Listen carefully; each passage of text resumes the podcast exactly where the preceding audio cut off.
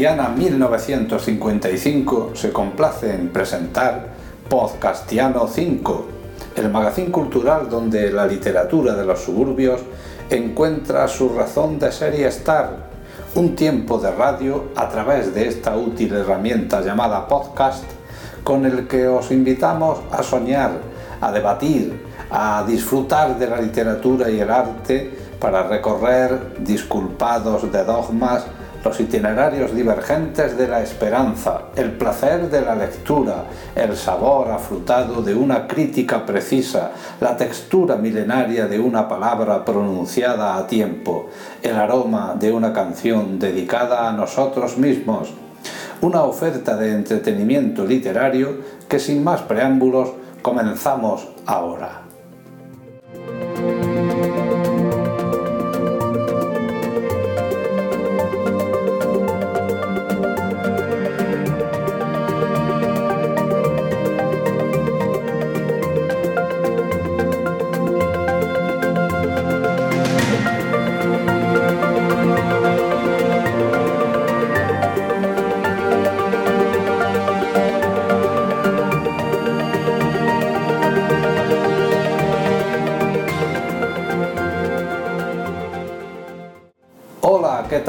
Amigos del desierto?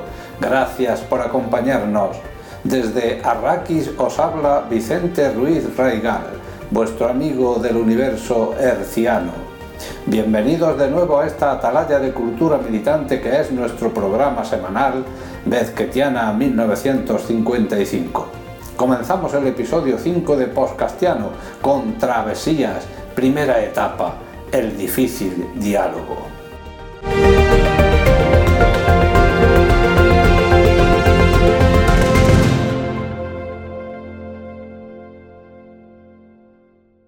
¿A quién molesta la memoria?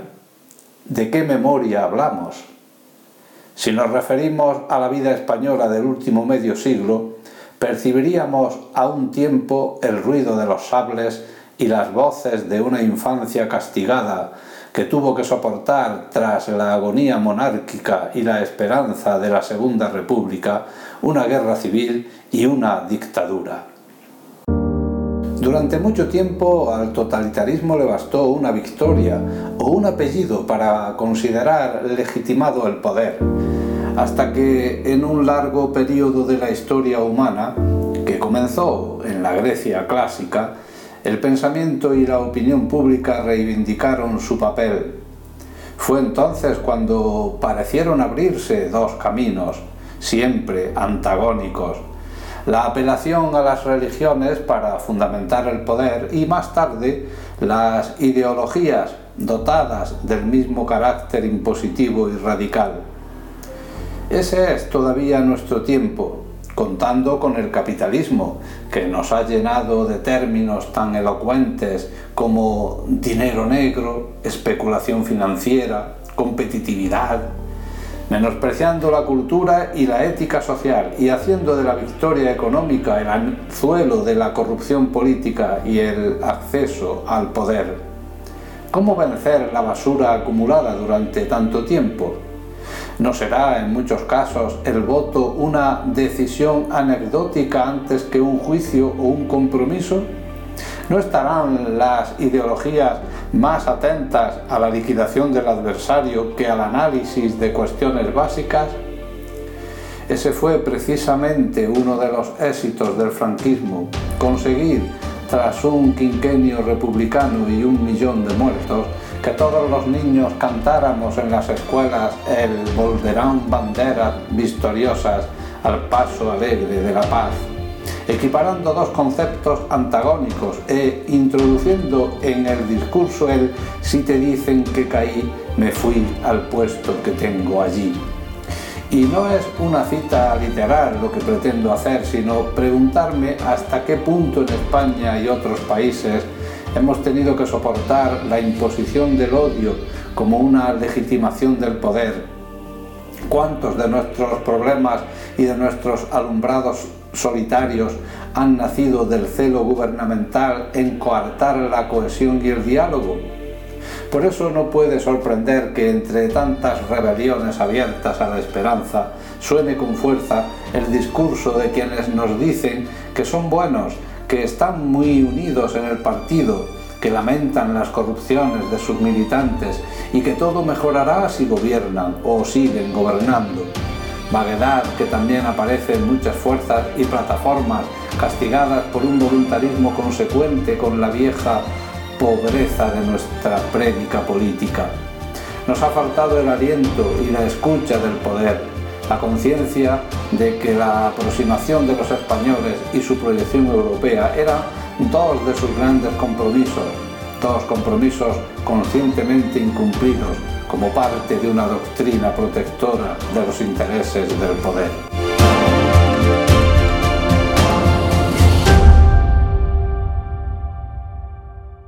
Seguidamente, en el recuerdo que estamos haciendo desde nuestro programa a la memoria de María Zambrano, la pensadora más influyente del siglo XX, no me cansaré de repetirlo, os dejamos el comentario de nuestra colaboradora y poeta Isabel Rezmo, que hace sobre la relación de la poesía con la filosofía, dos disciplinas que Zambrano utilizó en su prolija creación literaria.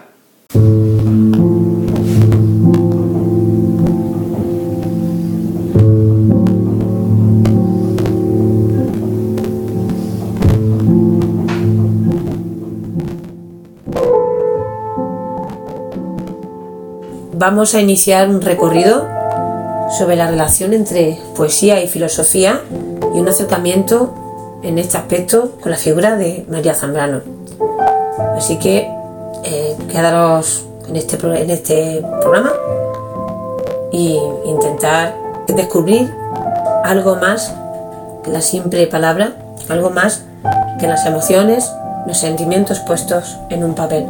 Abordaremos esa mística relación que consiguió María Zambrano al unir dos realidades que, son, que están ahí, que se complementan y que han sido objeto de estudio por otros poetas y filósofos o escritores como Rubén Darío, Juan de Ver o Emilio Trías. Quedaros con nosotros y descubrir en la figura de María Zambrano otra manera de mirar el texto poético. Comenzamos.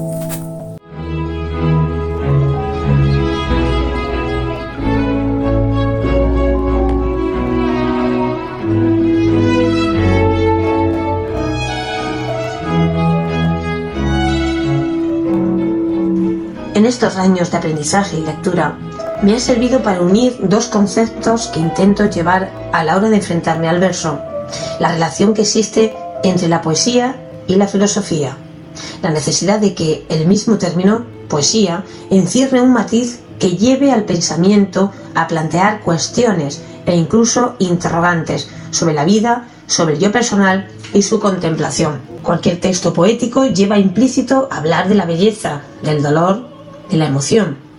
Los sentimientos que se guardan en nosotros, que indican nuestra reacción frente a los, a los acontecimientos, situaciones y vivencias. Cada emoción que expresamos es un hilo conductor con el lector, que se siente identificado con lo que lee en nosotros y le produce una reacción. Siempre he pensado que la poesía es algo más, es algo más que encierra una enseñanza, un posicionamiento en el mundo, frente al mundo o bien el poeta frente a la humanidad, frente a los hechos, frente a las experiencias, frente a la moral, frente al bien o al mal. Puede que en este sentido aparezca un determinado dogma. ¿Es realmente donde la filosofía y la poesía comienzan a unirse? Para Eugenio Trías, la poesía aspira, igual que la filosofía, a conocer, solo que con otras estrategias y recursos. También la filosofía precisa imágenes y escenarios, la materialidad de la escritura y de la palabra lo exige. La filosofía usa como la poesía la expresión escrita para poderse producir. No basta el habla y el diálogo para consumar, para consumarse el acto filosófico. El trabajo del poeta es una tarea ardua, en tanto a su profundidad y complejidad. No basta escribir versos bonitos, la metáfora en sí encierra toda una concepción hermética recogiendo como en un juego verdades o principios, también emociones, evocamos la realidad y el pensamiento con imágenes cuyos elementos son de la propia vida, pero en sí necesitan dirigirse, dirigirse hacia la virtud y al conocimiento, y eso es filosofía. Desde ese momento el escritor, podemos decir el poeta, se hace filósofo. La filosofía busca el diálogo, con una connotación cultural, porque en ella resplandece la verdad, que ayuda al hombre a plantear su existencia en forma diferente. La poesía insta al hombre a luchar por la autenticidad y la originalidad de los sentimientos, que desvela los misterios de un ser que lo ha vivido todo. Escribir poesía es una necesidad biológica que obliga al ser humano a expresar lo que dicta su corazón. Los sueños, la existencia de la vida, el amor, la dicha, la tristeza, es una vocación que transporta el pensamiento humano del mundo real e al infinito, en busca de una respuesta que al final haya en las letras. La poesía es un compromiso con la lengua y la palabra. En ella radica la universalidad del pensamiento humano, que describe la historia que le ha tocado vivir al hombre. No elude su realidad social. La poesía es una manera de existir, de expresar razones ideológicas que permite la, la evolución del género humano producto de sus propias acciones. Poesía y filosofía incluyen un elemento vital en el ser humano, la comunicación. Ambas son la misma cosa. La poesía es más cercana a la tierra, la filosofía más divina y sagrada. En el verso se produce una fusión de varios argumentos como el arte, la música y el ritmo, expresada en letras que describen estados de ánimo de personas que sueñan, lloran, cantan y ríen. Se convierte en una alternativa de unidad y equilibrio entre el estado emocional del hombre, mientras que la filosofía es la razón del estado emocional del hombre, es decir, es la justificación de la acción. Pongamos algunos ejemplos de diversos poetas que han hablado de esta relación. Si hablamos de María Zambrano, sostiene que el hombre se compone de dos mitades, el filósofo y el poeta, ambos insuficientes por sí solos.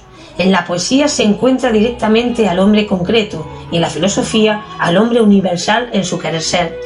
Son dos anhelos en el hombre, la filosofía y la poesía, la belleza y la inquietud por conocer.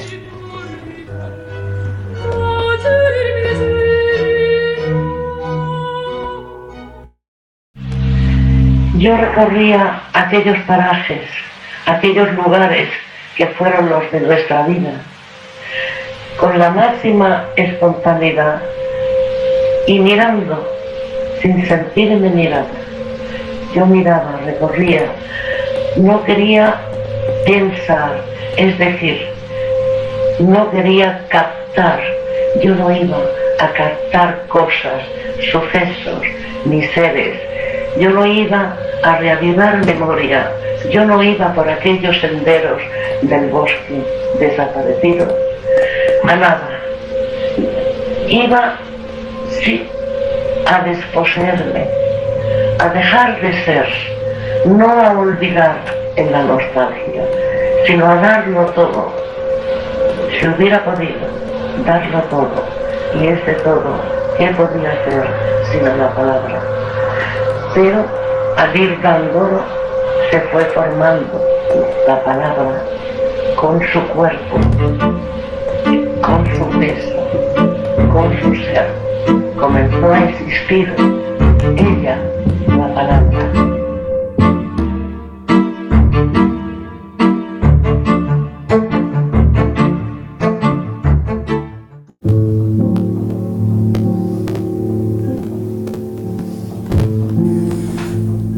El libro de María Zambrano, Filosofía y Poesía, ella expresa que en la poesía encontramos directamente al hombre concreto individual y en la filosofía al hombre en su historia universal, en su querer ser.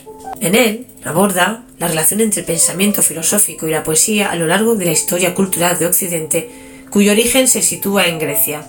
A partir de la condenación platónica de los poetas en la República, filosofía y poesía discurren separadas como forma de racionalidad y de discursos paralelas cuyo fondo magmático es similar, pero con dispares trayectorias, proyectos y camino. Sin embargo, la apuesta de Zambrano pasa por una voluntad de conciliación entre pensamiento y poesía, el hallazgo de un logos mediador que aproxime la palabra filosófica a la palabra poética y que encuentra en el propio estilo literario de la autora un vehículo perfecto de expresión.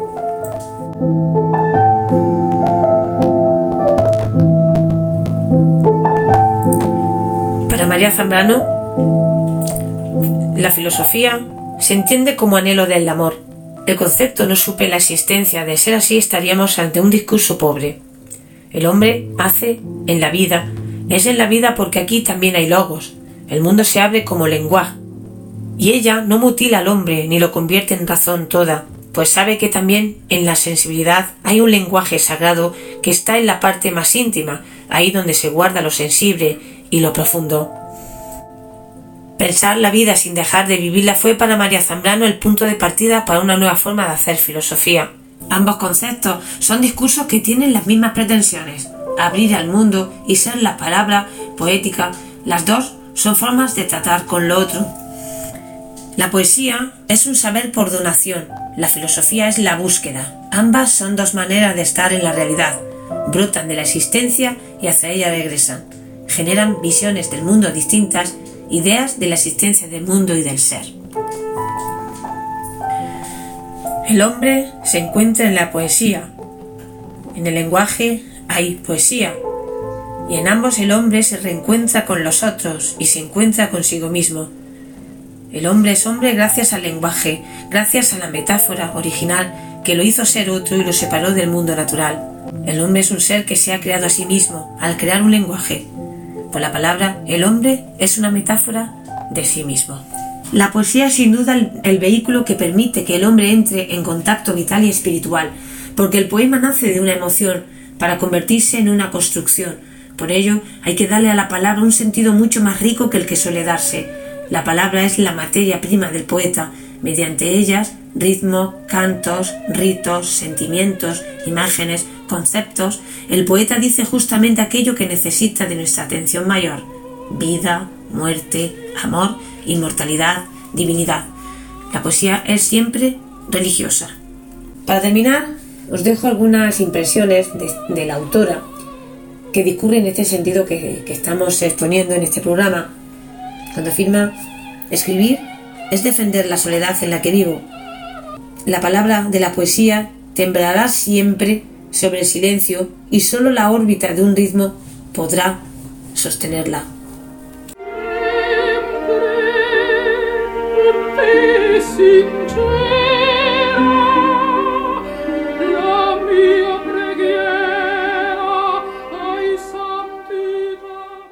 El agua ensimismada ¿Piensa o sueña? El árbol que se inclina buscando sus raíces, el horizonte, ese fuego intocado, ¿se piensan o se sueña? El mármol fue ave alguna vez, el oro llama, el cristal aire o lágrima.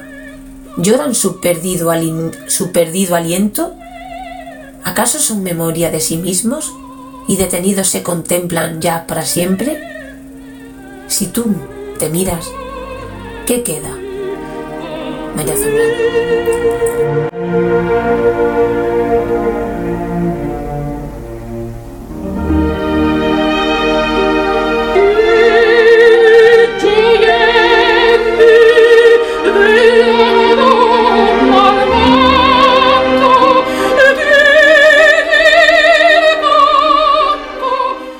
Pues con este poema de nuestra autora, de la gran María Zambrano, despido este programa.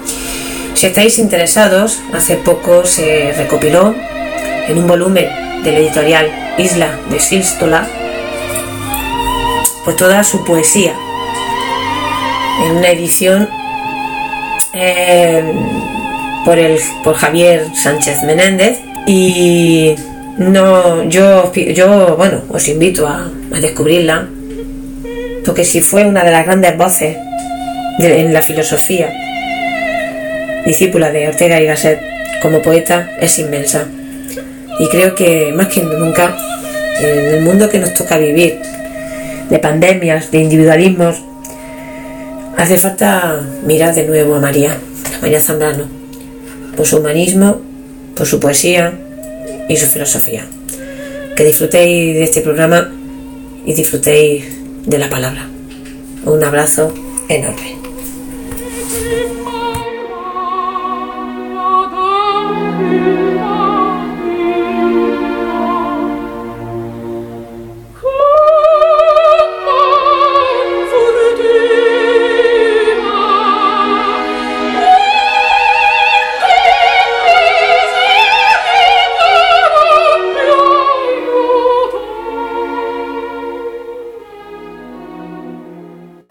Zambrano decía que la historia no es sino el diálogo bastante dramático, por cierto, entre el hombre y el universo. Pero el hombre se desdobla en varios hombres, entre ellos el que camina hacia la luz del conocimiento y el que lo hace hacia las tinieblas de la superstición.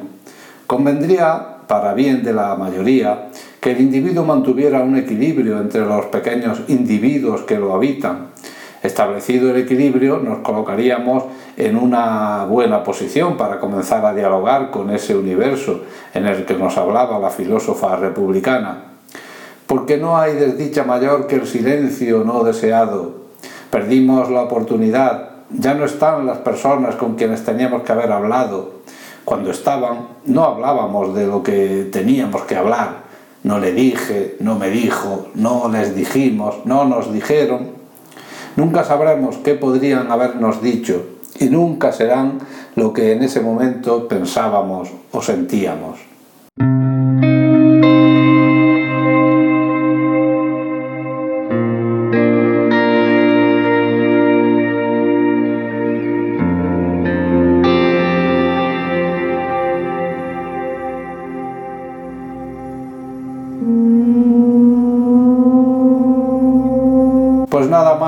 Amigos, hasta aquí por hoy.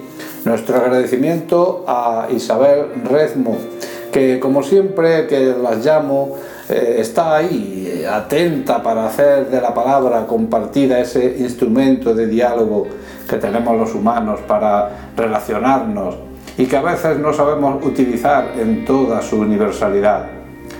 Espero que estas gotitas de ternura para el alma y tibieza para el corazón os hayan envenenado un poquito más, endulzando vuestra existencia. Así que hasta la semana que viene y sed felices, pues pese a que los enanos se están haciendo más grandes que nunca, la vida es bella. Un beso a todos.